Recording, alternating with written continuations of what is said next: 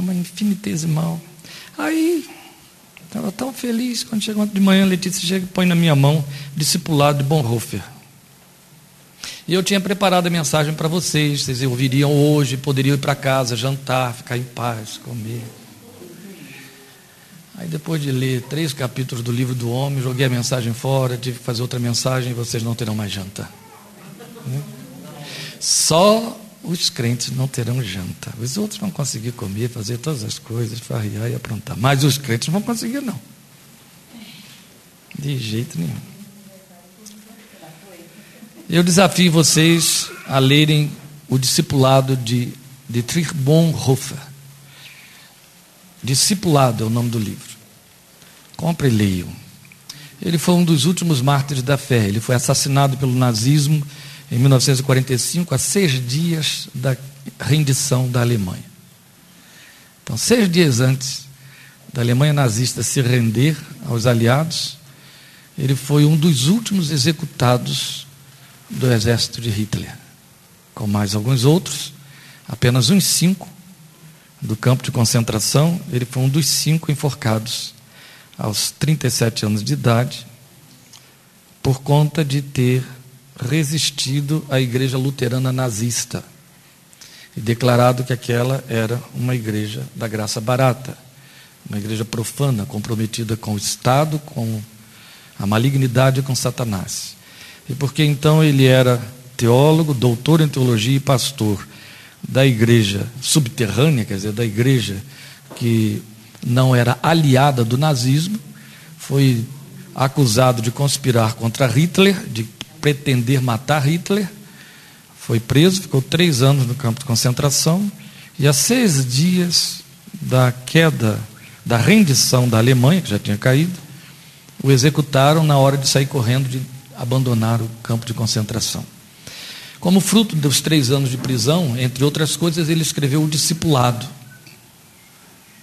A gente vai ficar perguntando sempre se ele não tivesse sido preso, se ele teria escrito esse livro. Não é?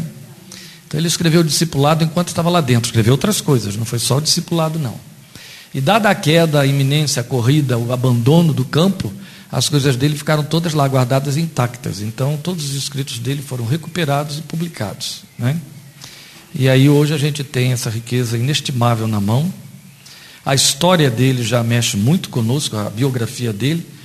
E agora ler algo que ele produziu, que era expressão da sua convicção cristã e da sua alma, da forma como ele vivia e amava o seu Cristo, mexe muito conosco.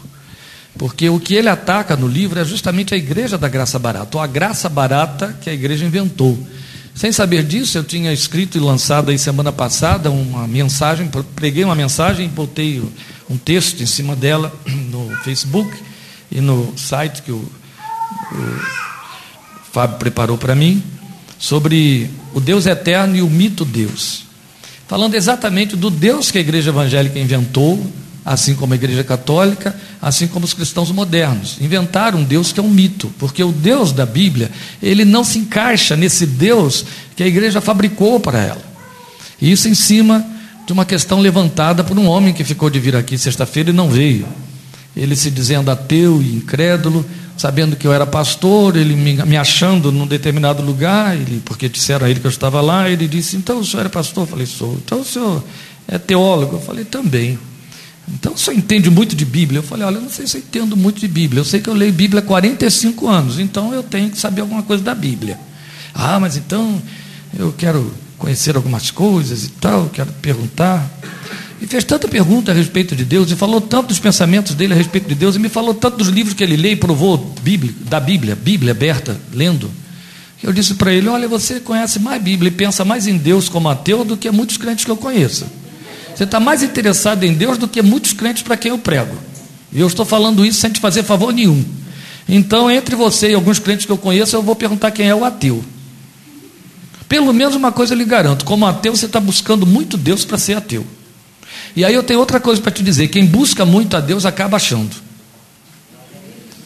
Aí que ele ficou empolgado, queria vir aqui para sabendo que a gente ia começar o estudo sobre Hebreus, mas aí ele tenta me explicar por que, que ele era incrédulo e ateu. Ele é médico. Por que, que ele era incrédulo e ateu? Então ele me conta alguma coisa a respeito da morte do seu pai, e algumas tragédias que ele tem presenciado no hospital. Citou uma delas, que eu não vou entrar em detalhes aqui, e disse: Isso me secou toda e qualquer perspectiva de Deus, conforme meu, pra, meu pai me havia pregado, um homem tão piedoso, tão religioso, teve uma morte tão ruim, e Deus não viu nada disso, não livrou, não, não, não deu atenção para a piedade dele, Deus não estava lá para livrar aquela mulher. Como é que eu posso crer num Deus que é amor, que é misericórdia? Aquele discurso de todo incrédulo, de todo ateu e de todo crente das igrejas modernas hoje que pregam um Deus favorecedor do adorador, um Deus que está precisando muito do voto né, do crente. Então. Está chiando muito o microfone. Ah, tá, mandou Fábio. Mas que está também acompanhado, tá. Aí. Aí ele, eu disse para ele, olha, fulano, deixa eu dizer uma coisa a você.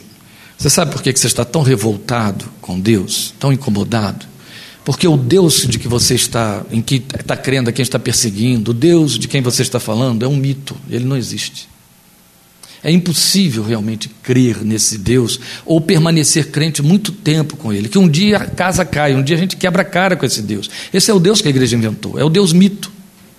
É o Deus segundo o coração e o desejo dos homens, o Deus que está comprometido a paparicar e a satisfazer a vontade daquele que o inventa. Então a gente tem a revelação do Deus eterno que não permitiu que ninguém pensasse a respeito dele, porque ele conhece as distorções do nosso coração desesperadamente corrupto, e então não permitiu que pensássemos a respeito dele, porque sabia que já não permitindo, nós o reinventaríamos. E a igreja reinventou Deus e te vendeu esse Deus que é um mito. Esse Deus bonachão, responsável pelas tragédias do mundo, que teria que sair aí né, limpando todas as sujeiras o tempo todo para permanecer no trono sendo Deus e não ser odiado por alguém como você. Só que o Deus da Bíblia não está comprometido com nenhuma destas coisas, não tem compromisso com a, com a sua a sua ideologia, não tem que te dar satisfação de seus atos e não tem que limpar as consequências da vontade e más escolhas que os homens, mesmo os seus filhos, fazem. É evidente que esse Deus não agrada a todo mundo, já que de Deus nós entendemos aquele que nos sirva. Mas isso se chama mito. Isso não é verdade. Esse mito está dentro da igreja, não é verdade? Aí chega sábado, isso foi semana passada. Chega sábado, Letícia me entrega um livro escrito em 1943. Quer dizer, o livro tem só 73 anos escrito, né? Então, sete décadas antes, lá estava um homem de Deus dizendo com todas as letras e com todas as letras da Bíblia estas pequenas coisas que nós estivemos colocando esses dias aí. Aí, por conta disso, eu me vi movido, não ele, ele não tem isso lá no livro dele, mas ele me levou, o livro me inspirou a vir para dentro do texto de Mateus 11, 28. Confesso que, primeiramente, eu tinha pensado em Mateus 11, 28, e eu entendo que há alguma conspiração do Espírito Santo aí contra vocês, que, primeiramente, ou contra mim também, né, que eu estou junto aqui, mas eu penso mais que é contra vocês, porque vocês devem ser piores do que eu. Oh, gente, o simples fato de que vocês é que sentam e me ouvem, vocês devem ser piores do que eu, porque deve ser pior, porque falar uma coisa, ouvir outra, é muito ruim, tem que parar e ouvir. Então vocês são piores do que eu, porque olha só, eu é que estou falando, quem está ouvindo são vocês. Bem, então tinha passado pela minha cabeça Mateus 11, 28, eu botei no cantinho assim, né? e fui para outro texto, fui para a primeira de Pedro, olha o que, é que vocês iam receber, não andeis ansiosos por coisa alguma, né?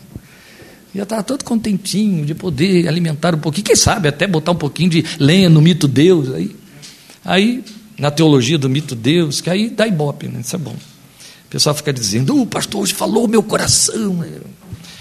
Mas aí bateu o Bonhoeffer com o discipulado, acabou o primeiro de Pedro 5, estragou com tudo, e lá fui eu pegar de volta Mateus 11, 28. Aí parei em cima de Mateus 11, 28, vamos lá. Venham a mim todos os que estão cansados e sobrecarregados, e eu lhes darei descanso. É só isso. Tomara que a mensagem tenha o mesmo tamanho do versículo. Tá bom?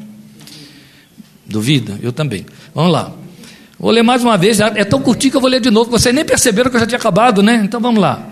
Venham a mim todos os que estão cansados e sobrecarregados, e eu lhes darei descanso. Aí vamos ao 29.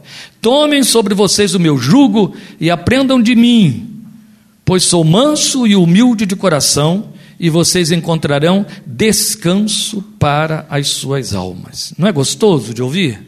Pois o meu jugo é suave e o meu fardo é leve. Ficou mais gostoso ainda de ouvir. Agora vamos orar.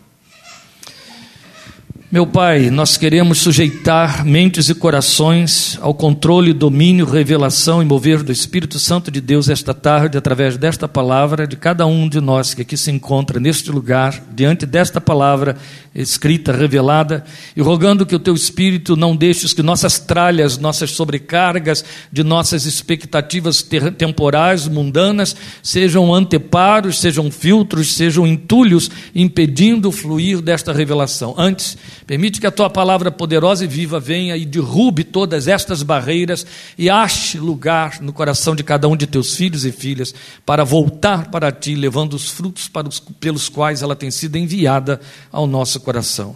Te rogamos que a tua misericórdia nos encontre, nos alcance aqui esta tarde, à luz desta palavra, em nome de Cristo Jesus, Senhor. Amém. Muito bem. Nós queremos falar sobre uma coisa muito significativa à luz destes três versículos que lemos aí, que se chama cristianidade. Não é um neologismo, não estou inventando essa palavra, eu quero apenas definir uma terminologia que a gente não faz uso dela de jeito nenhum. Você usa muito cristianismo, cristocentrismo, mas cristianidade, né? A gente não ouve falar, não usa, não trabalha com isso. Mas nós conhecemos bem este texto, especialmente 11, 28, e nós o chamamos de convite divino. Ele, via de regra, é usado em apelativos, é usado em mensagens evangelísticas. A gente entende que ele funcionou uma única vez na nossa vida e que nós o atendemos e ficou tudo resolvido. Um dia fomos chamados por Jesus, é o famoso vinde a mim, e nós dissemos amém e fomos. E aí, porque nós fomos, tudo já se resolveu, o encontro foi feito. E é neste aspecto que, de fato, esse texto é trabalhado e usado na grande maioria dos púlpitos que se servem dele, quando se servem dele. De fato, é um convite. Mas é evidente que, e vamos tornar isso evidente, eu espero, que vai além e nos mostra princípios reveladores da nossa conversão. Olha bem o que eu estou dizendo aqui. Este texto que lemos nos mostra princípios reveladores da nossa conversão. O que, é que eu quero dizer com isso? Esse texto funciona como uma radiografia colocada diante dos nossos olhos pela palavra de Deus para mostrar os termos, as vias, o processo da nossa conversão a Cristo e ao reino de Deus. Não é? Então, são princípios reveladores de nossa conversão, únicos meios para gerar uma cristianidade verdadeira. E é aí que você vai começar a entender o que queremos dizer com, por cristianidade. Cristianidade verdadeira. É evidente que eu já fiz um introito aqui bem longo, ao contar toda essa história, ao falar do mito Deus, não é? o Deus reinventado até pela própria igreja evangélica. E é justamente nesta via aí que a gente está indo para poder falar para você sobre o, a cristianidade da sua confissão cristã, do seu cristianismo, do cristianismo que você professa. Você se entende cristão, você provavelmente até defende isso quando alguém vem fazer outra proposta, mas a questão está em sabermos qual é o nível desta sua, da sua confissão à luz do nível da sua conversão. Então é isso que estamos chamando de cristianidade. Ser cristão não é a certeza de muita definição espiritual nestes tempos. Veja bem, se dizer cristão, participar de uma igreja cristã, não define ninguém a nível da sua confissão. Diz apenas qual é o endereço onde você cultua. E eu boto aqui um friso no apenas. Entende? Pode até dizer como você cultua, e dependendo de alguns lugares, vai dizer quem você está sendo levado a ser, através daquele grupo, daquele ambiente de culto onde você imagina que está sendo ensinado ou discipulado. Mas o cristianismo tem de ser conhecido pela cristianidade dos seus confessores, dos seus seguidores. Entende?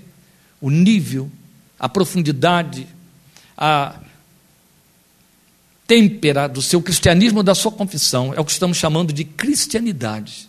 Então ele há de ser conhecido pela cristianidade de seus seguidores. E essa cristianidade só é verdadeira via estes meios resumidos nesse curto, curto discurso do Filho de Deus que nós lemos aqui nesses três versículos. Então, vamos desdobrar algumas coisas aí para percebermos isso, que estamos chamando de cristianidade. Veja, o texto vai nos mostrar no versículo 28 um ponto de partida, que aparece exatamente no apelo de Jesus quando ele diz: Venham a mim. A minha versão coloca sempre na terceira pessoa, né? ela abriu mão daquela linguagem mais antiga, da segunda pessoa, do singular e do plural, e ficou com a terceira pessoa. Então o apelo aqui fica sendo: venham a mim, o apelo feito por Jesus. O venham a mim, ele aponta um ponto de partida, mas com uma significação altamente profunda. Isso se resume numa palavra chamada chamado.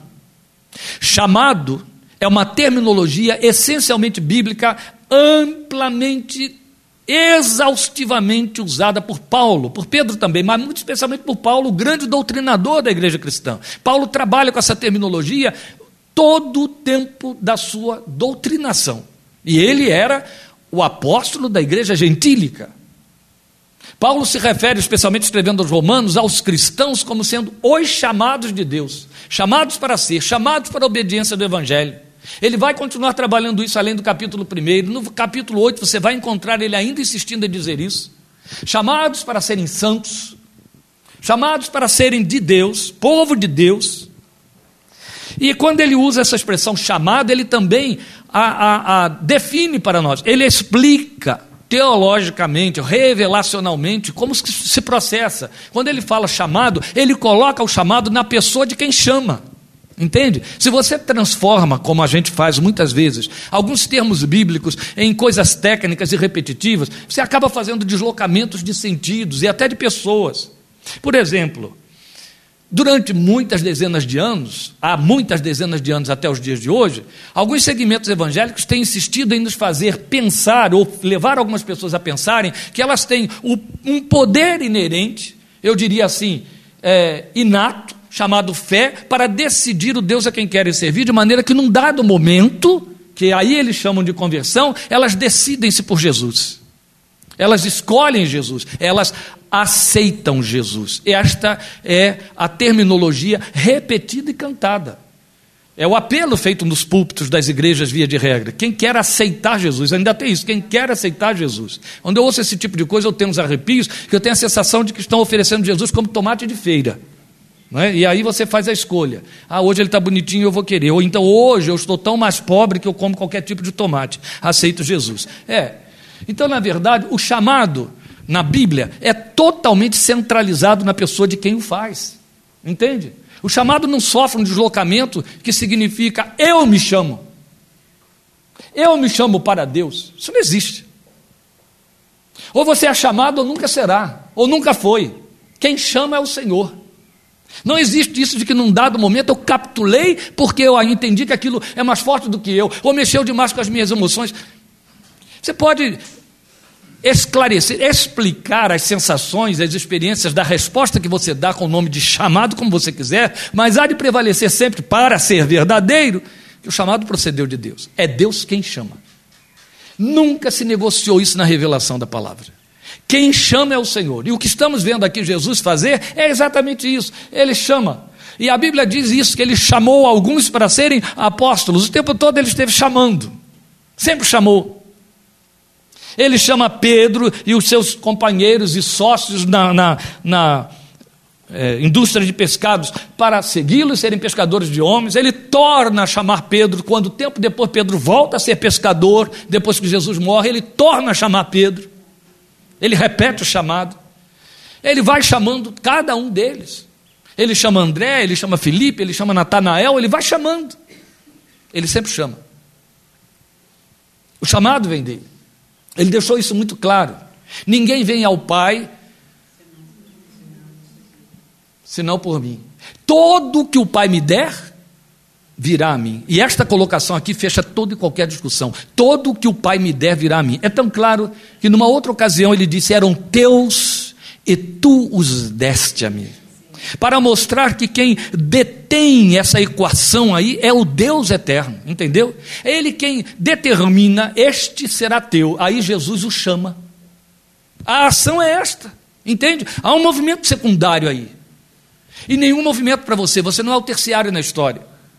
O primeiro movimento procede de Deus Pai, o Deus eterno, que planejou você, conforme Paulo nos diz em Efésios 1, 4 e 2, 10, nos dias da eternidade, pensou em você lá. E aí, esse pai que determinou que quer você, dá você ao filho, e o filho te chama. Eu vou ousar indo muito além para dizer assim: o filho não toma essa decisão de forma arbitrária por si mesmo. Entende? Ele não chama quem ele bem quer, não é assim. Ele chama aquele que o pai lhe der. Todo que o pai me der virá a mim. E vem porque ele chama. Jesus não alivia isso. Na verdade, com essa colocação, chamado, que é o ponto de partida, nós não estamos falando de entrega. A entrega é a sua resposta ao chamado. E sua resposta ao chamado não determina nada, ela é só conclusiva, você está entendendo? Ela não determina. É aí que a gente chama de, ou pode falar de capitulação. Porque, na verdade, a entrega não precede o chamado, a, a entrega não, não, é, é, vali, não é, inspira o chamado, não determina o chamado. Não é que eu quero ser chamado e eu catuco Jesus, ele presta atenção em mim e ele me chama. É o inverso. E vamos glorificar o nome dele, porque isso é consolo para nós. Porque isso muda totalmente o centro, o polo e a rota da segurança espiritual. Se eu pluguei, porque eu decidi plugar, eu desplugo a hora que eu bem entender e estou lascado. Não é assim? Mas se eu fui plugado, eu estou na dependência de alguém que, glória ao seu nome, é fiel. Eu não sou, ele é. E se ele é fiel, a Bíblia diz que ele não muda, não vai me desplugar. Nunca. Eu nunca te deixarei. Já leram? Jamais me esquecerei de ti. Já leram? Então ele nunca vai me desplugar. Isso é segurança para mim. Como é mais seguro e confortável, e é isso que faz com que alguns crentes fiquem em desespero quando não convivem com essa verdade, saber que ele pode dizer taxativamente, João 15,16: Não foram vocês que me escolheram. Pelo contrário, fui eu que escolhi vocês e os chamei ó, e designei para que vão deem fruto e o fruto de vocês permaneçam. Vocês não me escolheram, pelo contrário, eu escolhi vocês e os chamei e designei. Eu estou seguro, glória ao seu nome. Eu posso descansar nisso, glória ao seu nome. O chamado procede dele. A iniciativa não nos pertence. Vou dizer mais: a iniciativa não pertence a um ato de culto, a iniciativa não pertence a uma organização, a um grupo, a uma igreja. Não. A iniciativa pertence. Ele se serve de todas estas coisas se ele bem quiser e pode dispensá-las todas como bem quiser, mas o importante é que ele cumprirá o seu chamado e ele vai chamar. Quando tem de chamar, ele chama. Então a iniciativa não nos pertence, esse é o ponto de partida. E por que, que é importante a gente visibilizar isso aqui para dizer que é uma forma de você aferir a cristianidade? Porque eu acabei de dizer. Se eu tomo, eu tenho a petulância de, por desinformação, por má informação, por distorção da verdade que chegou aos meus ouvidos, eu preferi crer na distorção. Se eu tomo a posição de entender que eu decidi por Jesus, eu fico no lugar do direito na fé. É onde eu crio o mito Deus. Entende? Porque, na verdade, eu favoreci ele, eu, me, eu entrei para o partido dele, aquilo que chamei de dar um voto a ele. Então eu tenho direitos. É evidente que, a não ser no Brasil, quem elege tem direito sobre aquele que elegeu. Não é assim? Só que na nossa política não funciona. Mas nos lugares decentes funciona. Então, a gente pensa que assim também vai funcionar na fé. Eu elegi Jesus, eu tenho direito sobre ele. Aliás, há um cântico que eu repudio terminantemente que dizia isso. Quando eu cheguei em Rio Claro, a primeira coisa que eu vi lá na igreja mal formada já foi esse cântico ser colocado na transparência. Eu decidi, Jesus, te eleger como meu Senhor. Eu falei, tire isso daí. Isso é uma heresia blasfema, vocês já cantaram até. É que vocês não estão lembrando. Isso prevaleceu na inologia dos anos 90. E o povo cantava, domingo após domingo. Eu fico imaginando o Miguel. A, a Bíblia diz que os anjos eles cobrem a face de Deus para que ele não veja o mal. A Bíblia não diz, mas eu estou inventando que acho que por causa de alguns cânticos da igreja, alguns anjos ficam com os dedos nos ouvidos de Deus. É, tapando os ouvidos para Deus não ouvir certas asneiras que os crentes cantam. E uma das asneiras diziam isso: Eu resolvi, Jesus, te eleger como meu Senhor. Gente, não há coisa mais estúpida que alguém possa fazer, mas é exatamente, olha, falta de convicção, revelação e pretensão satânica para poder tomar uma carona com o Bonhoeffer, que ele diz assim: se não é de Cristo, é de Satanás. Então, pretensão satânica, ele não alivia, não tem meio termo. Ele não diz assim, é carnal, ele não, é satânico. Então, essa mensagem satânica, ela pretende dizer o que? Ela te dá direitos, ela te dá poderes. Você, isso não, não acontece, não funciona, funciona, gente.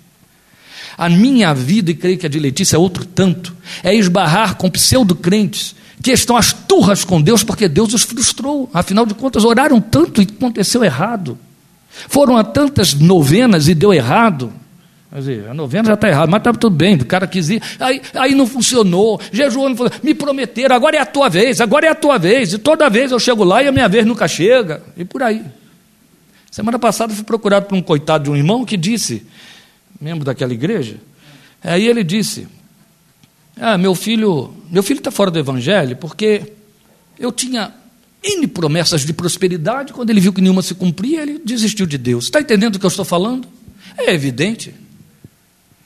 É evidente que se eu sou um Deus político, um Deus fraco na fé, que é o Deus da, da, dessa mitologia evangélica de algumas igrejas, eu tenho que estar te entupindo de promessa para garantir o seu voto.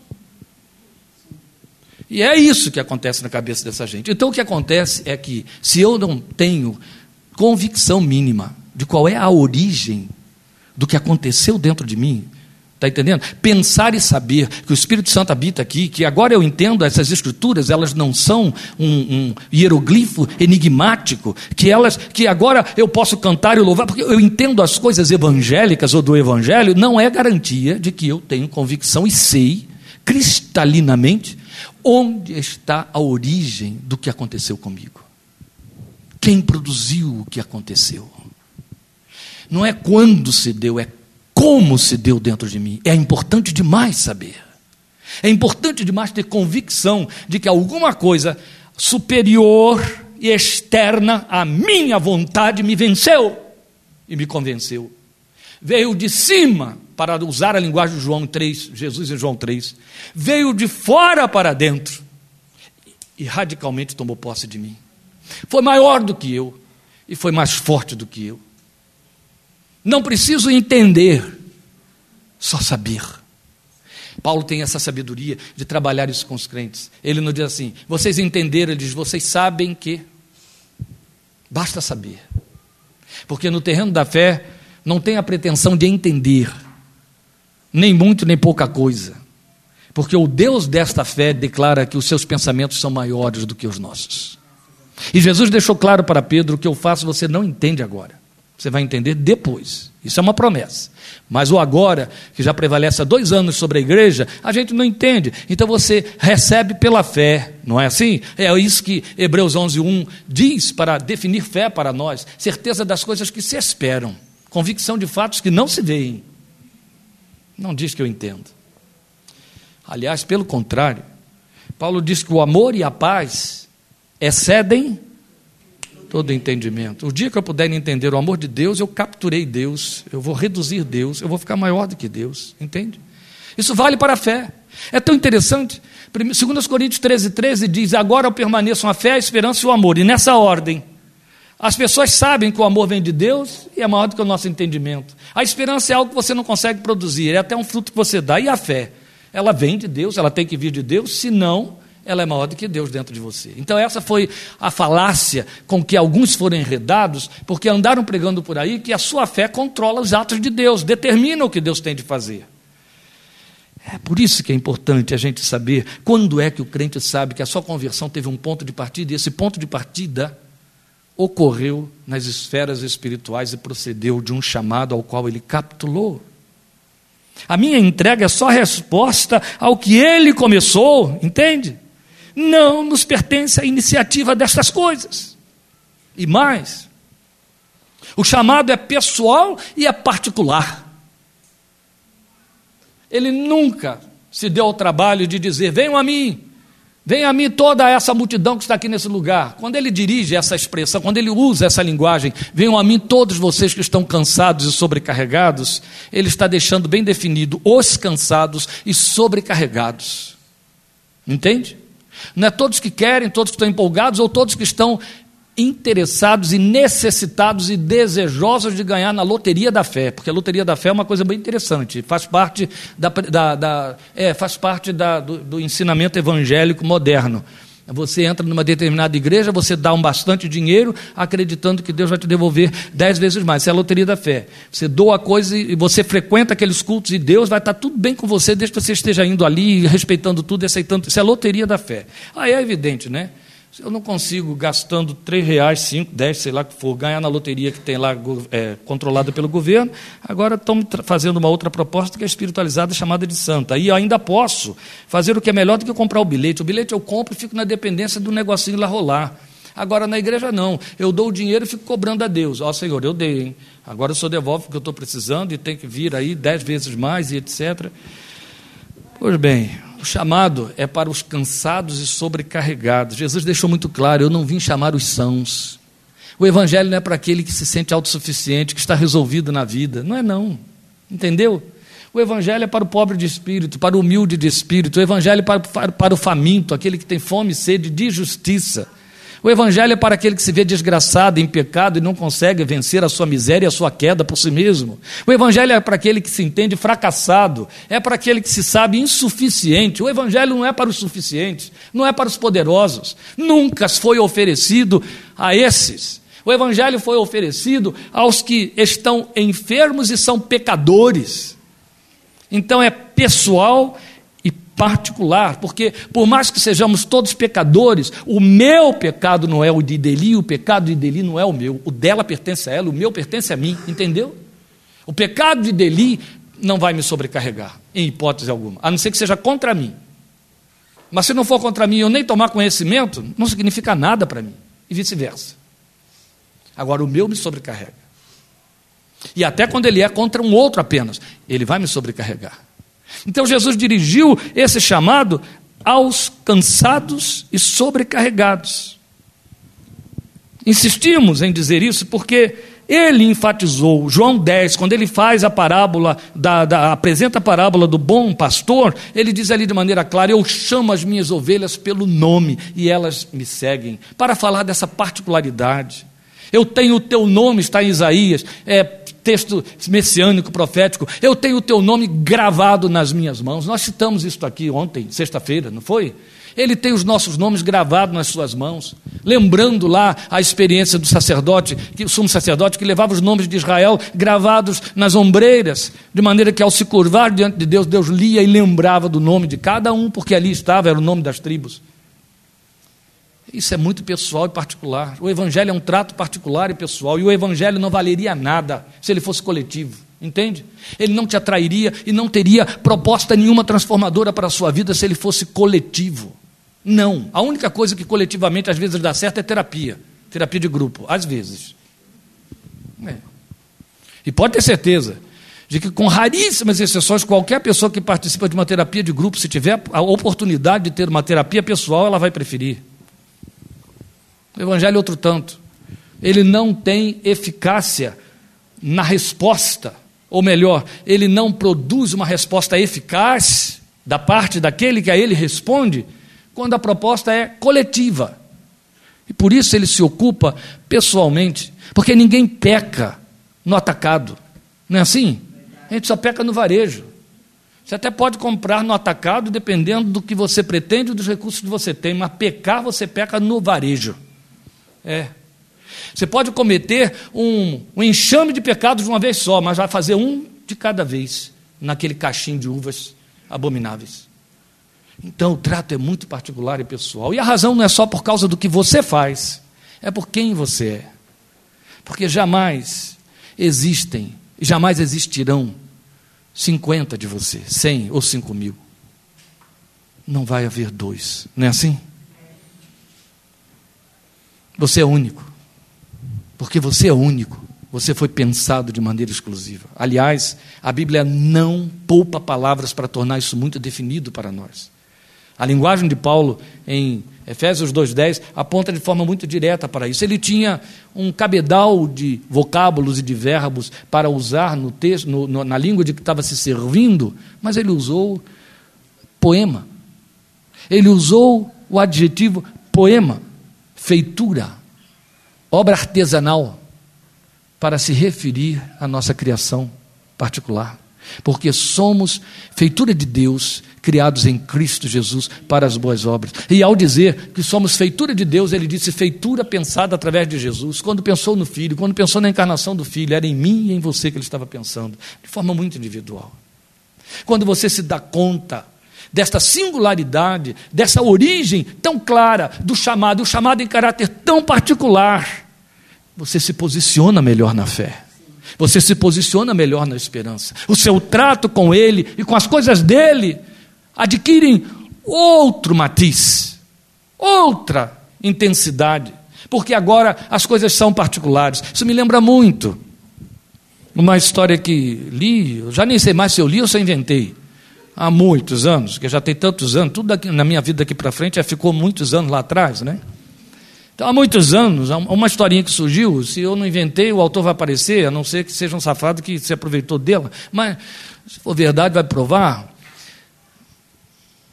de um sujeito que era poeta, se apaixonou por uma moça, e se apaixonou por ele. Ela era muito preguiçosinha, desinteressada das, das artes e da literatura, de coisas parecidas, não lia nada na vida, não lia nem jornal. E ele era poeta, né? Então ele escrevia coisas belas, maravilhosas. Entregava a ela, ela achava bonito o título e engavetava. Achava o título bonito e engavetava. Eu tenho um irmão na fé que é assim. É, claro, né? não tinha preguiça de ler. Eu tenho um irmão na fé que é assim. Eu posso escrever o que for, mando para ele, ele lê o título e engaveta. Então, que eu não gosto de ler. E essa essa mocinha era, era assim, ela era tão preguiçosa e era tão anal, analfaliterária que ela então não lia nada. E aí, um dia ele chegou para ela e disse: Fulana, eu tenho de fazer uma viagem a trabalho e vou ficar dois anos fora.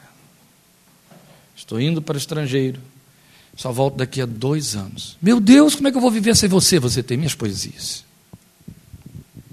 Elas foram escritas para você. Cada uma delas fala do meu sentimento por você. Quando eu escrevi, eu pensei em você em cada linha daquela. Então, durante esses dois anos que eu estarei fora, me ouça, me leia.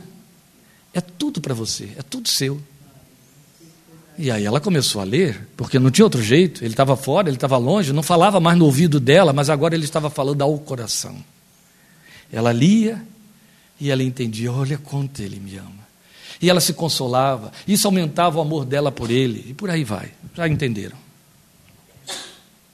O trato é muito particular e pessoal. Ele tinha dito isso. Eu inscreverei a minha lei no coração deles. A lei que estava em pedra, a lei que estava em manuscritos, que estava em, em pergaminhos, agora eu inscreverei no coração deles. Eu vou imprimir pelo lado de dentro. E quando eu tenho essa convicção de que é muito pessoal, de que é tão particular a mim, aí eu vou para o livro das poesias dele e vou lê-los. E vou ler cada palavra, cada versículo, cada página, sabendo, foi pensando em mim. Foi pensando neste meu momento, não nesta minha situação, mas neste meu momento, porque você na história ocupa só um momento, entendeu? Só um momento. Má informação, mas deixa eu te dizer, as estatísticas dizem que para os demais, a sua sepultura fica na memória deles 15 dias, os de fora. Para os mais próximos, quatro meses. Para a sua família, um ano. E depois de ano em ano. Geralmente, de ano em ano, depende do nível de relação e de afeto. Toda a sua fama e memória acaba quatro meses depois da sepultura. Não é ruim de ouvir? Então a sua vida é só um momento. Jó diz isso, o salmista diz isso, todos dizem isso. Dura só um momento. Mas como é maravilhoso quando eu sei que aquele que pensou em mim disse: Eu já pensei em ti antes que você existisse, pensei para que você existisse, continuei pensando enquanto você existia, e agora que você não está mais aí, eu continuo pensando em você. Porque eu sei que pensamentos tenho a teu respeito, pensamento de bem e não de mal, para te dar o fim que você espera ou necessita. É muito pessoal. E porque é muito pessoal e é muito particular, me vincula. Você está entendendo? Me vincula. Por isso mesmo que um dos títulos proféticos dele foi Emmanuel, Deus. O Deus que está junto. O Deus companheiro. Paulo não, Paulo e Davi não negociavam isso. Ao mesmo tempo em que, ministrando a outros, Paulo dizia: Cristo amou a igreja e a si mesmo se entregou por ela, ele particularizava e dizia: Cristo me amou e se entregou por mim. Davi, ao mesmo tempo que dizia Senhor nosso Deus, ele dizia: Meu Deus, meu baluarte, meu refúgio. Minha fortaleza era pessoal. Tomava posse.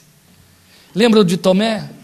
Tomé chega e diz: Se eu não fizer, se eu não tocar, se eu não vir, eu não crerei. Quando ele se manifesta e ele toca e ele vê, ele se prostra diante dele e diz: Senhor meu e Deus meu. Ele esqueceu que havia mais dez ali a quem ele pertencia. Isso não importa. Porque também haverá, e naquele dia, chegará aquele dia em que será você com ele. A particularidade é de tal ordem que ela vai durar a eternidade toda. Você sabia disso? Sabia, eu só vou te lembrar.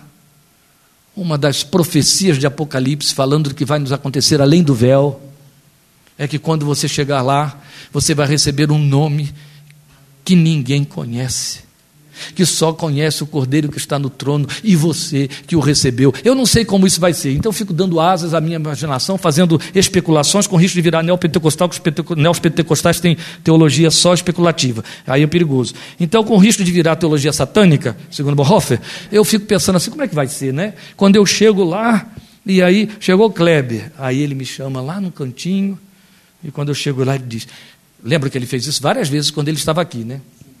Tu te chamas Simão? É. Não. Tu te chamas Saulo? A partir de agora? Não é assim? Então ele pode chegar e dizer: Olha, seus pais te deram o nome de Kleber, a partir de hoje você vai ser Zafenate Paneia. Não vai ser Zafenate Paneia, porque vai ter Zafenate Paneia lá, porque o texto diz que é um nome que só você conhece ele inventa um nome para cada um. Vocês já pensaram o que é isso? Coitadas das Marias, né? É um nome para cada um. Sabe por que um nome para cada um? Então, há muitos anos, tudo é há muitos anos, eu li, é, eu li, ah, mas eu tenho orgulho disso, né? Porque depois você fica velho, você fica atrevido. O velho pode ser atrevido. É.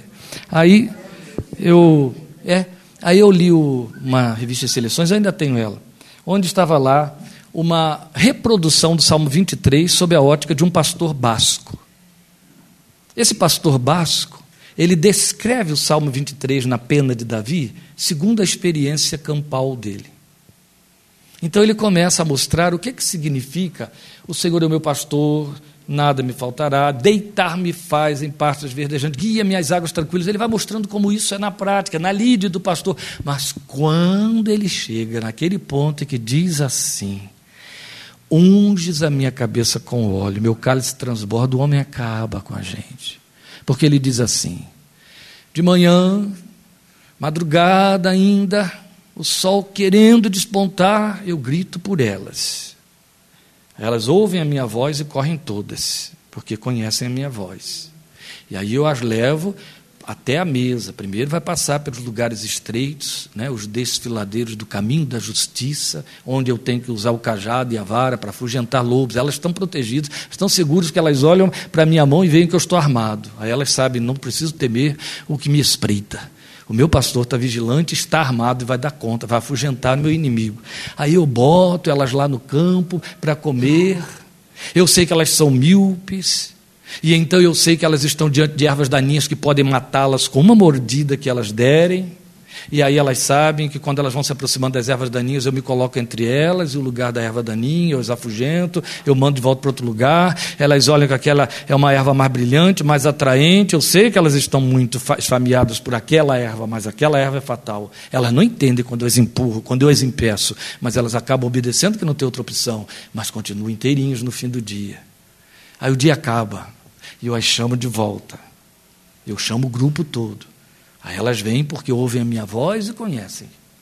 Mas aí, na entrada do aprisco, eu coloco um pau atravessado em diagonal, de maneira que ali só pode passar uma por vez. Porque cada uma que eu conheço, Belinda, Rosinha, Purpurina, Azulzinha, Fofinha, Algodão, Cada uma que eu conheço por nome passa pela minha mão e eu esfrego a minha mão do focinho até as orelhas dela, rapidinho, muito ligeiro, para poder ver se tem alguma feridinha, alguma coisa para eu untar com óleo. E aí eu jogo água cheia de óleo sobre a cabeça delas para tirar os mosquitinhos que estão incomodando, porque elas vêm sujas do pasto, para que elas tenham uma noite de sono sossegada dentro do aprisco, sem o importuno daqueles pequenos insetos. Mas elas vêm ansiosas porque cada uma quer o toque pessoal da minha mão. Uma certa vez, já tem anos, eu fui na casa do, na fazenda dos avós do meu cunhado, naquele tempo, eles tinham, eram vivos e tinham fazenda, hoje não existe mais nada, né? nem eles nem a fazenda. E um dos filhos dele tinha um outro pedaço, além da fazenda, onde ele ainda mantinha criação de gado. Ele tinha muitas cabeças de gado. Mas havia um grupo enorme de vacas, vacas leiteiras, que era separada daquela, daquela manada e da boiada, e aquele, aquele grupo de vaca ficava num curral próximo a, a, a, lá no lugar onde os bichos, bichos têm o coxa, etc. E era um grupo grande que eles tinham de ordenhar.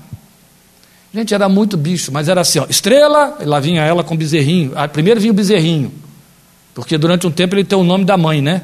Então ele chamava estrela, aí vinha o bezerrinho, aí lá vinha a vaca que é chamada de estrela. Rosinha, por isso que eu dei esses nomes para as ovelhas, e lá vinha a vaca rosinha. Malhada, aí vinha malhada.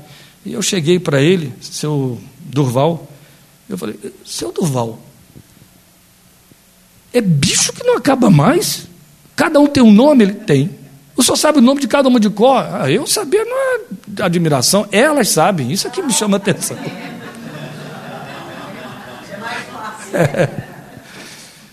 Mas ele chamava pelo nome cada uma daquelas vacas.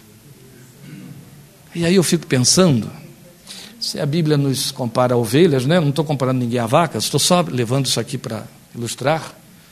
Ele disse que lá na eternidade, por toda a eternidade, eu fico pensando, isso tenho que pensar e eu obrigo você a pensar também. Por que, que eu vou ter um nome que é tão individual, tão exclusivo, que outra pessoa não vai se chamar igual? Porque nós nomeamos as pessoas segundo as simpatias que temos pelo som, pela sonoridade, ou significado do nome, não é assim? Então, por isso que há várias Marias no mundo, várias Rosas, várias Vandas e etc. Mas ele não. O nome caracteriza a pessoa que é e a sua personalidade. Ele vai te dar um nome pelo que ele pensou e você respondeu. Esse é o nome que você tem. Um dia eu brinquei pensando, eu acho que vai ser assim. Fulano deve se chamar Jesus 55.498, Jesus 55.499. Deve ser assim, né? Porque todos seremos semelhantes a Ele. Fantasias à parte, o que eu quero dizer a você é que isso fala dessa exclusividade de comunhão. Entende? Ele não ia te salvar no coletivo. Ele não ia te chamar no coletivo, ele te chama na individualidade. Como é importante isso estar definido, porque isso, no mínimo, vai gerar dentro de você uma consciência de pessoalidade existencial, de pertencimento, de historicidade, de vida definida, de objetividade existencial, não é verdade? Porque agora eu não existo porque eu sou um acidente sexual que ocorreu em dado momento. Eu existo por causa da vontade de um Deus Criador soberano que pensou em mim antes dos dias da eternidade e se serviu fortuitamente de uma ação sexual para que eu viesse à existência. É pessoal e particular. O importante é você saber que ele chama. E se você veio para a fé, você veio porque houve um chamado e você atendeu o chamado. Não foi uma escolha sua, entende? Grave isso no seu coração. Nunca foi uma escolha sua. Glória a ele porque foi escolha dele. Ele não te deve nada, mas você, em contrapartida, lhe deve tudo. Bendito é o seu nome. E ainda é pouco. Logo depois, você vai ver que ato seguinte ele te compromete. O que vem logo de imediato é comprometimento. Ele disse: Venham, todos que estão cansados, sobrecarregados, eu lhes darei descanso. Isso é promessa, mas aí ele compromete: Tomem sobre vocês o meu jugo. Opa! Até agora estava muito gostoso. Eu estou cansado, sobrecarregado. Ele disse: Eu vou lhe dar descanso. Ninguém descansa entupido de tralha, não é assim? Alguém vai tirar todas as minhas tralhas. Por isso que vai me dar descanso. E ele já denominou a tralha. Ele disse que são as coisas que te sobrecarregam e que te cansam. Disso nós entendemos muito bem, especialmente nós que habitamos neste século e nesta cidade deste Brasil. Entendemos muito bem o que significa cansaço e sobrecarga. Tem vários nomes, tem várias especificidades dentro da nossa realidade pessoal. Então, quando ele me faz a promessa dizendo: Eu te chamo e eu te livro da, do, do cansaço e da sobrecarga, porque eu te dou descanso, aí eu digo: Pronto, fiquei livre. Ele disse: Não, vamos fazer uma troca. Esse é o seu jugo. Você não vai ficar sem nenhum, você vai receber o meu. No lugar desse eu vou por outro. Só quero te dizer o seguinte: o meu não vai te cansar nem te sobrecarregar, o meu é leve e suave. Gente, é com tristeza que eu vou dizer isso aqui, e eu sei que vocês vão me acompanhar nisso. Na minha história de 45 anos de evangelho, e mais especialmente agora em 32 anos, e mais especialmente agora em 20 anos de, evangelho, de ministério itinerante, 32 anos de ministério e 20 anos últimos, ministério itinerante, o que eu conheço ao longo dos anos, especialmente nos primórdios da minha conversão, as igrejas que sobrecarregam. Sabiam disso? Igrejas que lançam cargas sobre suas ovelhas. Filhos de Jesus colocam jugo. Filhos de Deus, na fé evangélica, sobrecarregados de ameaças de maldição. De vez em quando Satanás usa alguns aí, agora ele está usando um grupo de gente que não tem o que fazer para te ameaçar de um tsunami, tsunami que vai invadir até o Tietê aqui. De vez em quando aparece com isso, é verdade. Ainda hoje uma prima minha passou essa mensagem dizendo: Você está ouvindo isso aí? Oh, não dá atenção a isso não. Tem muita gente fazendo uma proclamação de alarme, tornando Deus alarmista, querem chamar atenção sobre si. Ele já falou que haveria tragédias há dois mil anos. Não precisa ficar preocupado com o tsunami do Brasil, não. O tsunami é pouco, pior do que esse é inferno. E foi Jesus, e não profetinha de, de esquina que não tem o que fazer, que disse que haverá inferno. Esperando por todo mundo lá na esquina. Não é assim? É muito pior do que tsunami que suba e que venha invadir São Paulo até o Tietê. Sobra ninguém, viu? É, só para o lado de lá também. Vai, né? Vai. Então, olha só. Isso está circulando por aí, está entendendo? Isso está circulando por aí. Isso é jugo. Isso é colocar sobrecarga. E você vê essas sobrecargas se, se repetindo em cultos, em atos proféticos, em palavras que são ditas na pregação, ou ameaças pessoais e diretas, coisas tão estúpidas, tão absurdas. De vez em quando eu denuncio um pregador famoso, aplaudido pelos astros do Brasil que pensam que se convertem porque vão para a igreja dele, lá de Goiânia.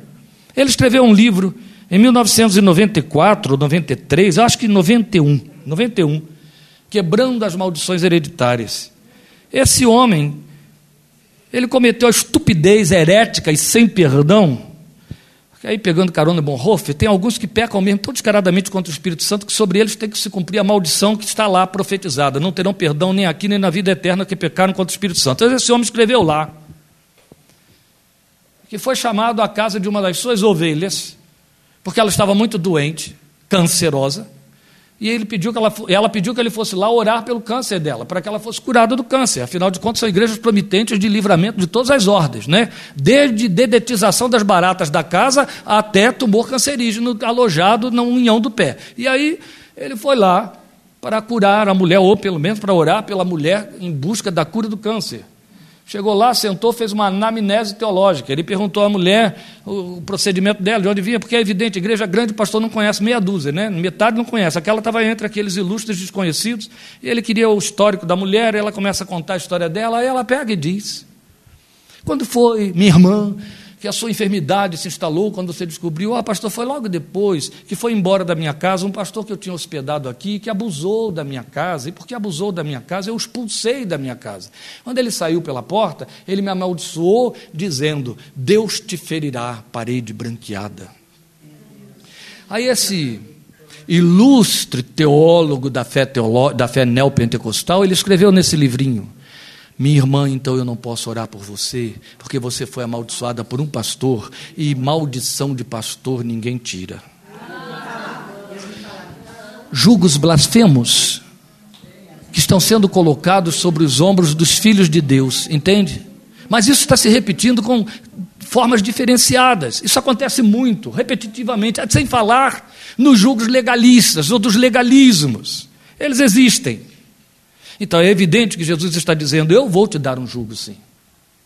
É o meu jugo, só que o meu é leve e suave. Alguém já disse: o jugo de Jesus são asas. É, porque está profetizado isso em Isaías, não lembram? Os que esperam no Senhor renovarão as suas forças, andarão e correrão e não se cansarão, voarão com asas como? Então o jugo deve ter asas, porque é leve, suave. Se você vai voar, são asas. Essa é a promessa. Ele disse: O meu jugo é leve e suave. O fato de ser leve e suave não diminui a proposta. E a proposta é: você não vai ficar à toa na fé. Você não vai ser receptáculo de benesses espirituais. Você não vai ser espectador de milagres. Você vai ser alguém participante e comprometido com o reino comigo. Mente atilada, mente comprometida, comprometimento, comprometimento. E eu vou complicar, como eu disse, os crentes vão perder a janta. Vou complicar quando eu te der uma definição de comprometimento, à luz de uma historieta que corre aí pelos púlpitos evangélicos há muitos anos, desde o tempo da Segunda Guerra Mundial. Dizem que um dos generais americanos, quando estava preparando a sua tropa para entrar lá na Normandia, lá entre os aliados, ele pegou e disse: Soldados, eu quero vocês como porcos e não como galinhas. Não entrem como galinhas nesse exército, não vão para a guerra como galinha, mas vão como porcos. Eu quero que vocês lembrem do seu café da manhã. No café da manhã você tem a participação de galinha e de porco. No seu café da manhã você tem ovos e bacon para comer. Mas dos dois, galinha e porco, o único que se compromete é o porco. Que a galinha põe lá um ovo e sai lá cacaricando feliz, mas o porco morre para que você tome o seu café da manhã. Ele dá o bacon. Eu quero vocês como porcos. Deem a carne de vocês para o exército americano. E ele chamou isso de comprometimento. Por mais grosseira que a ilustração possa lhe parecer, comprometimento é isso, entende? Existe uma diferença muito grande entre eu dar o que eu tenho e eu dar o que eu sou. E Jesus não me pede o que eu tenho. Ele pretende que eu seja doador do que eu sou. Se eu der o que eu sou, eu dou o que eu tenho. Porque não, não pode existir uma dicotomia nisso aí. De jeito nenhum. Lembram do jovem rico? Chega para Jesus, cheio de espiritualidade, e ele pergunta: Senhor, que hei de fazer para herdar a vida eterna? O que, é que ele está dizendo? Olha o tamanho da minha espiritualidade, mestre. Eu sou um homem muito interessado nas coisas espirituais. O que hei de fazer para herdar a vida eterna? Jesus, já conhecendo o coração dele, disse para ele: Olha, conhece os mandamentos. Não isso, não aquilo, não aquilo outro. Amarás o Senhor teu Deus de todo o teu coração. Tudo isso eu tenho feito desde a minha juventude. Mas Jesus sabia o que estava faltando no coração dele. Jesus sabia onde o coração dele estava. O que Jesus estava dizendo é: galinha você pode ser, porque como galinha você conhece a teologia do Velho Testamento, você conhece os mandamentos. Mas eu quero você como porco, quero você comprometido. O que eu quero é o seu coração, mas sabe onde está o seu coração? Nos seus muitos bens. Você tem muitos bens, vende-os todos, reparte com os pobres e me segue. Todo mundo sabe que esta não é proposta de vida eterna nem de salvação, não é assim? Mas é uma proposta verdadeira quando se trata de cumprir a máxima do Evangelho: renuncia a si mesmo. Ele sabia onde aquele moço estava e onde estava o coração dele. Tanto é que o rapaz saiu triste e não ficou, não atendeu. Porque não podia se dar, porque ele não era aquele moço, ele era os muitos bens que possuía. Entendeu? Era isso que ele era. Eu encontro crentes que não têm muitos bens, mas têm muito família, muito parentes, muito vida social, muito nome, mas muito família. E descarta o reino, descarta oportunidades do reino, propostas de ensino, de crescimento, de comunhão, de estar na presença de Deus por causa de parentes, por causa de família. Não posso fazer essa. Alguns vêm com a conversa descarada de dizer, por causa da graça, senão eles não vão entender a graça. Graça barata, é evidente. Mas na verdade, Jesus nos compromete. Essa colocação aí é um só tempo, confirmação de chamado e, e condição para continuidade do processo. Porque significa seguir a vida sob seus princípios. Gente, eu quero focar a atenção de vocês para a proposta. A palavra julgo apareceu aí como novidade total. Vocês que estão cansados sobrecarregados, venham a mim. Tomem o meu jugo sobre vocês. Essa palavra é nova aí no contexto. Ele apresenta essa palavra como novidade total, porque aqueles homens que estão ouvindo sabiam muito bem o que jugo significava e sabiam muito bem que eles não tinham jugo. A primeira coisa que os judeus disseram para Jesus quando estava declarando que eles eram escravos do pecado é: Nós não temos nenhum senhor. E tu dizes que somos escravos? Ainda mais que eles estavam revoltados com Roma, que estava se pretendendo ser senhora de Jerusalém. Não temos nenhum senhor, e tu dizes que somos escravos. Agora aquela gente está ouvindo Jesus falar em jugo. Tomem o meu jugo sobre vocês. Ele quer nos botar debaixo de um jugo? Aí ele adiantou: meu jugo é leve e suave. Mas precisamos compreender essa linguagem. Nós estamos falando de um tempo, de uma cultura e de uma, uma economia agropecuarista. Lembram disso? Aquele povo era criador de ovelhas. Aquele povo era criador de bois.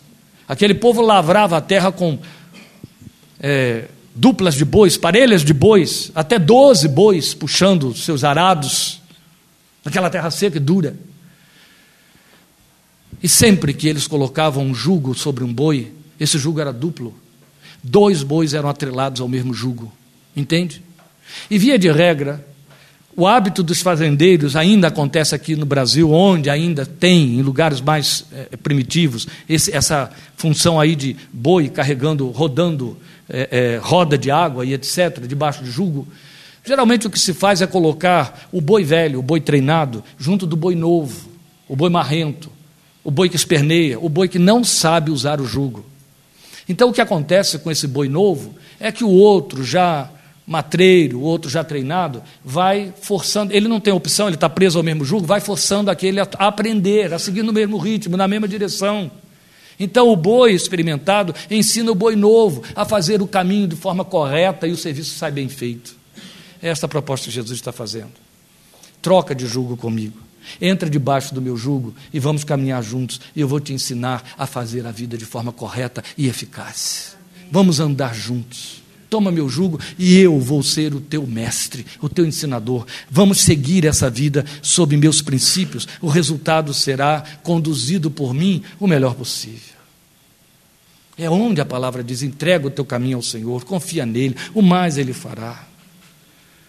E estas palavras que podem parecer a você teoria, elas só são teoria a partir do momento em que nós estamos trabalhando com a graça barata. Nós estamos dizendo que, ah, isso é bonito de ouvir, mas é difícil de praticar. Não é difícil, só tem que passar por uma coisa chamada vontade e fé. Porque se eu não creio, não confio, eu não faço. Entende? Eu quero ter as rédeas, eu quero que ele apenas venha me dando orientações. Ele não se propõe a fazer isso. São nas reuniões de oração que vocês ouvem essas propostas mentirosas. Ele não está te dando orientações. Ele não quer que você faça como ele te orienta. Ele quer que você deixe ele fazer com você, através de você. Isso custa um preço. Especialmente porque aquelas áreas em que você sabe que ele não iria, você tem de recuar ali. Você não precisa consultar. Alguém já disse, mas se eu não sei qual é a vontade de Deus, você pode não saber qual é a vontade positiva de Deus, mas a Bíblia deixa tão claro qual é a negativa. Então por que, que você vai insistir achando que ele vai dar o jeitinho brasileiro e, e ser um pouquinho menos Deus ou menos santo para. Não, não existe isso. A verdade é que quando nós ficamos debaixo do jugo dele, nós vamos aprender a, bi, a, vida pelos seus princípios. É com isso que se ocupa o livro de Bonhoeffer, de que eu estou falando, discipulado. Ele está ocupado em unicamente dizer assim para você: não fique dando jeitinho nas máximas de Jesus. Elas são literais. Quando ele te disser quem te feria a face, dá a outra. Não fique dando interpretação para isso. O que ele está te dizendo é: você tomou na cara, ofereça a cara do outro lado. Não fique dando interpretação. Não fique dizendo, quando ele te disser ama o teu inimigo, ele vai dizer é aquele que é inimigo do evangelho. Não, é o teu inimigo. É aquele que fez mal a você, que falou mal de você, que prejudicou a sua vida, que te detesta, que quer ver você gelado. Ele está te dizendo, ama esse aí. Quem escreveu isso, dizendo, interprete de forma literal, gente, estava dentro de uma prisão nazista, feita pelo seu próprio povo. Seus algozes eram seus líderes religiosos. Ele foi entregue aos nazistas pelo seu pastor. Então esse homem estava dizendo: quando Jesus te manda amar os seus inimigos, isso é literal. Não arranje o jeitinho brasileiro para tentar adaptar que é falso evangelho e ele diz é satânico e te leva para o inferno. É, graça barata. Ele está dizendo é creia como ele disse. Então é segundo os seus princípios. E viver a vida segundo os princípios de Jesus e não segundo o jeitinho que nós damos. Eu falo isso com dor e tristeza e lamento muito quando eu ouço mesmo homens de Deus, homens não de Deus no sentido de serem líderes, mas homens veteranos no Evangelho, me explicando a forma como conduz a sua família, como conduz a vida dos seus filhos, com esses jeitinhos que ele pensa que é graça, para que não perca esses filhos, nunca os teve. Não. Mas aí eu vou ajeitando, eu vou. Não. O Evangelho de Jesus é, tem princípios que são contundentes. Um dos princípios contundentes é, deixa, é, é quem amar mãe, pai, irmão, irmã, filhos, mais do que a mim, não é digno de mim. Lembram disso? Senhor, eu quero te seguir por onde tu quer que tu vás. Segue-me, que o chamado vem dele. Ah, eu vou te seguir. Mas deixa que primeiro eu vá sepultar meus pais. Ah, eu vou te seguir. Mas eu ganhei um pedaço de terra e eu tenho que preparar essa terra. Ah, eu vou te seguir, Senhor, mas eu vou casar agora. Ele vai derrubando tudo isso aí, todas essas, todas essas argumentações e simplesmente vai dizer: não vai me seguir, não vai me seguir, não vai me seguir. Primeiro me siga, depois você cuida disso aí. Ou não tem como cuidar depois, larga para que outro faça no seu lugar. Está entendendo? O Evangelho não brinca de facilitações para nós. O Evangelho é um compromisso sério. O Evangelho não é uma, um, um circo religioso, onde eu, como plateia, assisto um espetáculo chamado cântico, pregação e oração. Não. O Evangelho tem princípios que são os princípios partidos de Jesus que nos abençoam. São princípios que eh, correm na direção da nossa vida para nos ensinar retidão, justiça e santidade para nos ensinar uma vida que redunda em sofrimento, mas tem ganhos eternos, tem honra celestial, tem aplauso do céu e dá livre acesso a um Deus diante de quem podemos chegar sem constrangimento, porque na verdade, nos seus princípios e segundo os seus princípios, a vida perde complicadores. Sabe essa história de cansados e sobrecarregados? O homem se sobrecarrega porque ele se enche de muitas coisas, de muitas tralhas. Nós colocamos tralhas demais na nossa existência, gente. Prestem atenção na realidade social dos nossos dias. Você que tem aí mais de 50 anos sabe muito bem que quando você estava aí, na, quando você ainda não era teen, quando você ainda estava na sua primeira década, você tinha mais tempo. Não é porque era criança. Seu pai e sua mãe tinham mais tempo porque havia menos distrações na vida. E olha que neste tempo passado 50 anos, além de termos mais distrações, nós temos propostas que o mundo moderno fez para que tenhamos tempo para as distrações. Então, em lugar de catar lenha para acender o fogão, você aperta o botão do micro-ondas. E aí descobre que aquele tempo em que vovó mocinha catava lenha para acender o fogão, ela tinha tempo para sentar do seu lado e te contar uma história de noite e fazer você dormir. Mas agora eles têm que botar você na creche com micro-ondas dentro de casa. Não é? E outra coisa, a água vem na torneira, não é assim? Uhum. Não. Não vou entrar nessa particularidade, só estou te dando uma chamada para você prestar atenção de como nos sobrecarregamos. E isso simplesmente nos sufocou e matou e tirou vida. Quer ver coisa mais desgraçada? É impossível hoje a mulher ser mãe porque ela tem que trabalhar, ser nova força de trabalho, não é porque ela tem que se desenvolver, isso aí tudo é direito que a mulher tem e, mulher, e direito adquirido, mas é um fato incontestável que na medida em que ela mais se envolve na vida secular, menos mãe ela é. E nós vamos respondendo por isso com as gerações que vão saindo. Nós já temos cento e poucos anos de psicanálise denunciando os filhos da maternagem. São os nossos psicotiquinhos, está entendendo? Psicopatinhas. E eles vão piorando cada vez mais, e vai aumentando essa multidão, porque há menos seio sendo oferecido cada vez mais. E o homem já não consegue sobreviver com suas oito, nove horas de trabalho diário. Ele tem que chegar em casa e continuar fazendo os seus serviços e outras coisas mais, de maneira que o lar está sendo totalmente acossado, sobrecarregado. Ah, é claro. Quando você vai para o Evangelho, quando você vai para Jesus, ele vai tornando a sua vida mais simples. Ele vai dizendo: Vamos tirar essa carga aqui, você não precisa disso. Mas se eu vou ganhar menos, então coma menos. Vou, é, vista menos. Passei menos. Eu vou tirar isso aqui. Eu vou tirar isso aqui. Ele vai tirando. Está entendendo? Ele vai dizer assim: Não, não, peraí. Eu não te tenho. Eu não te tenho. Vocês inventaram que tem um dia só na semana para me cultuar. Nesse único dia que você tem na semana para me cultuar, você vai para o forró da sua família, porque senão a mamãe vai ficar ofendida. E eu te disse que você tinha que deixá-la por amor de mim. Esse é o Evangelho. Acho melhor ler. Em último lugar, ainda tem último lugar, gente, faltam 15 para as 8. Em último lugar, Além de você saber que o comprometimento sobre seus princípios significa que você será conduzido por ele, isso vai redundar em leveza. Ele vai mostrar para nós que o resultado é discipulado, e discipulado significa crescimento. Porque depois de dizer venha e tome o jugo, ele diz aprenda de mim. E aprender de mim é crescimento. Porque você percebeu e perceba aí no texto que ao dizer aprenda de mim, ele se apresenta Aprenda de mim que sou. Ele não disse que faço. Certo não seria que faço? Não é para isso que você paga um orientador, um mestre, um personal trainer? Não é assim? Para que ele te ensine a fazer igual. Não é isso.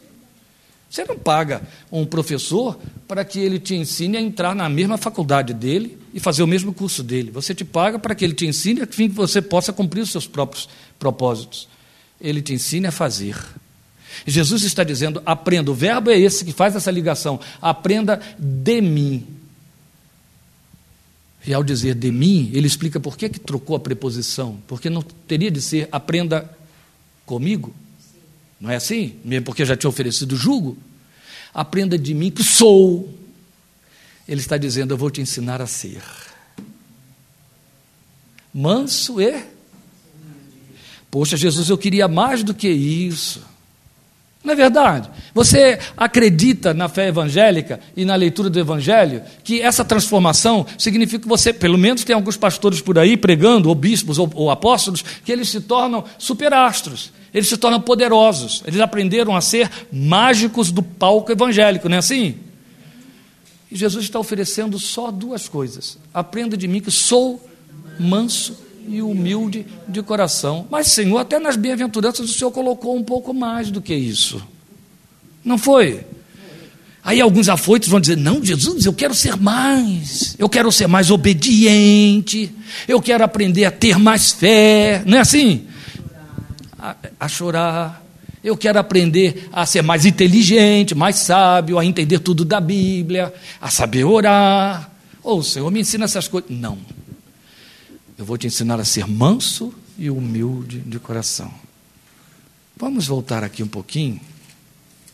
Olha aí, não se frustrem não, hein? Vocês vão lá comprar o livro Bonhoeffer, ele não está falando nada disso aqui não. Eu disse a vocês que o, o livro dele me trouxe para cá, mas o homem nem trabalha com Mateus 11, 28, depois ficar dizendo, eu, o, homem, o homem mandou a gente ler o livro e não tem nada. Não tem não. Não estou enganando ninguém não. Mas tem coisa muito maior, melhor e mais profunda do que isso aqui. Ele só me inspirou a vir para cá, por causa da história da graça barata.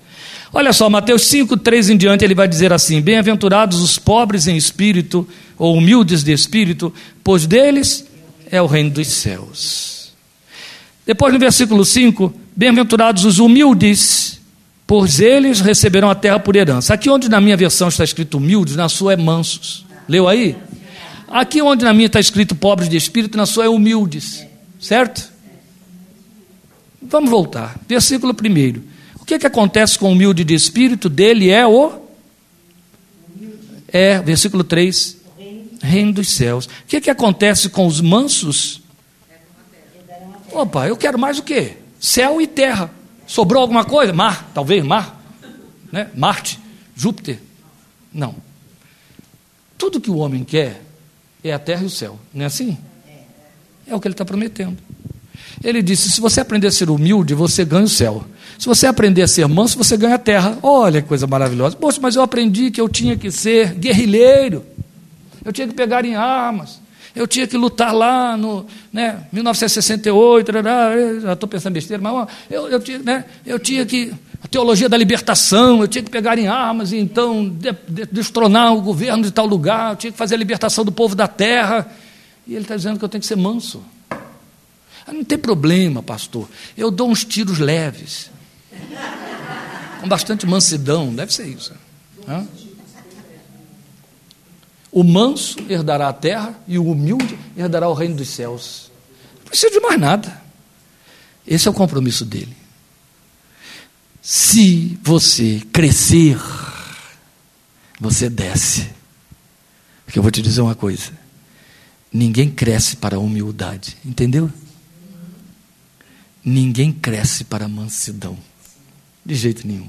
Primeira coisa, quando o sujeito muito estourado, muito prepotente, muito é, é, atrevido, né? nós temos uma parenta assim, fica muito manso, a gente já diz, está tomando aldol. É, está tomando aldol. A gente já mudou, está com aloperidol, está tá com risperidona, né? Porque era muito violenta e de repente ficou tão mansa. Minha mãe foi assim, minha mãe era muito atrevida, muito...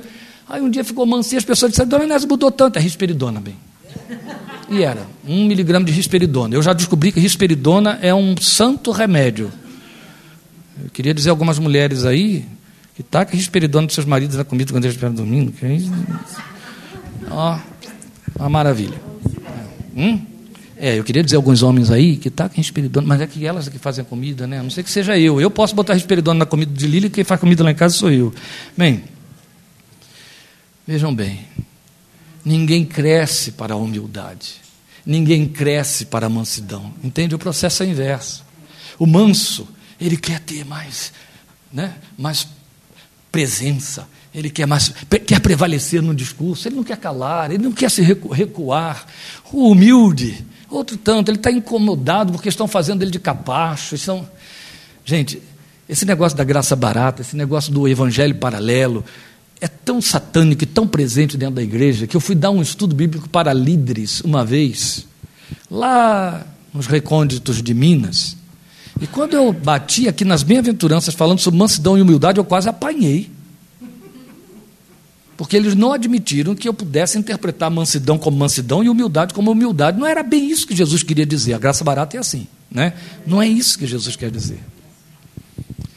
Vou dizer coisa pior do que isso.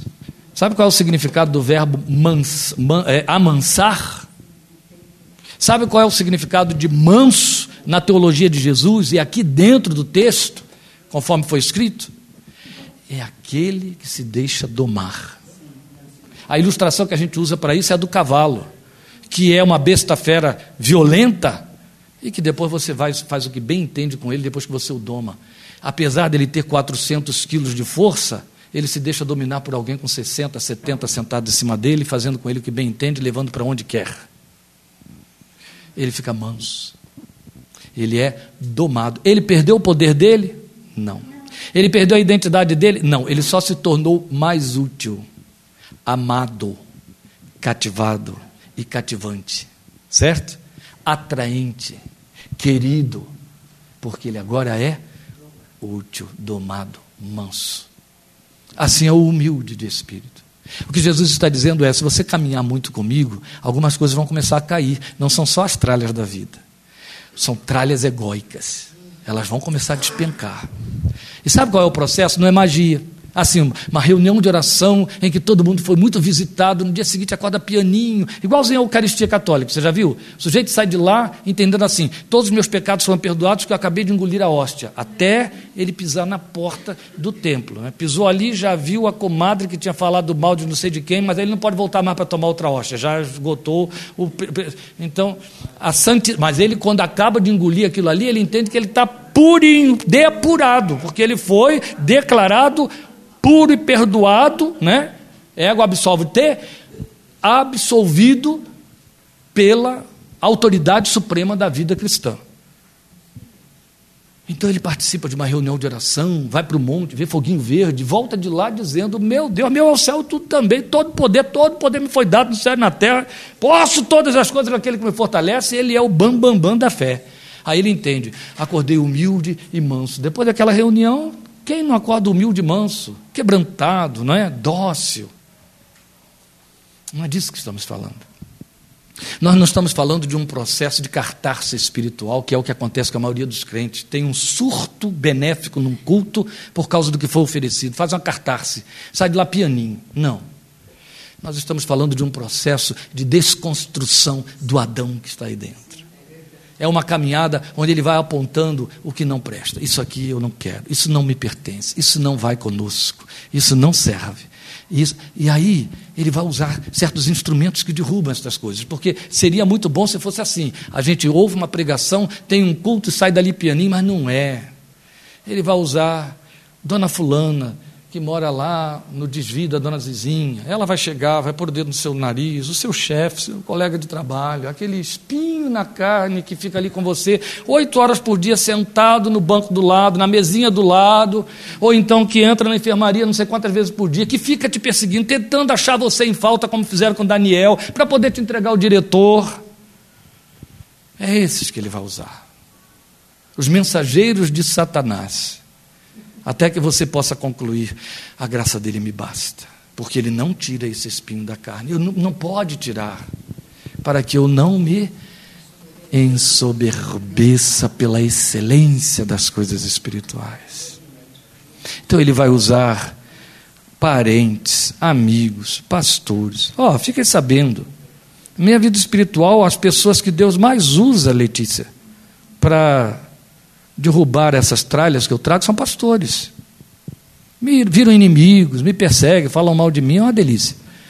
E já estou tão acostumado que já nem, nem cheira nem fé demais, porque também eu descubro que a glória vem depois, fica tão gostoso e acaba compensando. Mas veja, eu não recebo essas perseguições de mãe menininha do Gantuá, não, é de seu fulano de tal, é, e com títulos de bacharel, e com igreja, não sei de que, das quantas, é dessas. Faz parte. A verdade é que é dessa maneira que ele vai construindo dentro de você o manso e o humilde. E esta é uma das leis principais da fé. Se o meu povo, que se chama pelo meu nome, se humilhar e orar. Então o que ele está dizendo, e se converter, o que ele está dizendo é: aprendam de mim que sou. Caminhar com Jesus é um processo de crescimento que te leva a ser, tem começo e jamais termina entende? E concorre a favor disso a ação dinâmica do Espírito Santo de Deus dentro de você continuamente. Ô gente, aprenda isso. Se você estiver dentro de uma comunidade ou num determinado ambiente onde todo mundo concorda com você, você vai virar pigmeu, você vai se aniquilar e amesquinhar, vai ficar muito pequeno. Pior, vai acreditar que é o dono da bola, o dono da cocada preta, aquele que é o único certo e que tudo que diz todo mundo diz amém, porque é inerrável. Isso não existe. Então, na verdade, ser é o desafio do cristão. O alvo é tal como ele é, Cristo em vós. E aí, ó, dois minutos para as oito, dois minutos para eu encerrar, apenas dizendo que ele repete a promessa. O que, que ele disse? Vocês vão achar descanso. Vamos fazer com que o seu evangelho tenha essa cristianidade e você vai ter uma vida descansada. Puxa vida! Em pleno 2016, na cidade de São Paulo, alguém pensar em ter descanso? Pelo menos a gente ouve falar no Brasil inteiro que São Paulo não pode parar. E quando você fala de descanso, você pensa em paralisação, não é assim? Você pensa em alguém estacionado e ocioso. Descanso não é isso. Descanso é. Descanso é estar dentro dele. Descanso é ele leva, ele faz e eu vou junto. O descanso significa a anulação da ansiedade. Nós somos filhos da ansiedade. Tudo, tudo milita para fomentar a ansiedade dentro do nosso coração, para criar bloqueios à fé, para tirar de dentro de você a capacidade de confiar. Tudo, tudo milita para te levar à agitação, a antecipar os dias, a antecipar as semanas. Tudo milita para que você viva estressado, para que você chegue até um burnout. A verdade é que Jesus diz assim: comigo você vai ter descanso mesmo em meio à pressão da civilização que te assola, você vai viver descansado, sem ansiedade. E aí sim, você vai resplandecer como luz no meio de uma geração que está sobrecarregada e pervertida de cargas de pecado. Mas você vai encontrar descanso. A proposta do Evangelho é que os cristãos fossem instrumentos de descanso. Se há descanso em você, haverá descanso à sua volta. E você vai transferir descanso. Sabia disso? São trocas psíquicas. Já há muito que nós temos aí é, prerrogativas e também é, teses pré-estabelecidas, mas comprovadas clinicamente, de que quando você tem dentro de casa um enfermo da emoção, um enfermo da alma, um enfermo psíquico ou um enfermo espiritual, você adoece junto, sem se dar conta.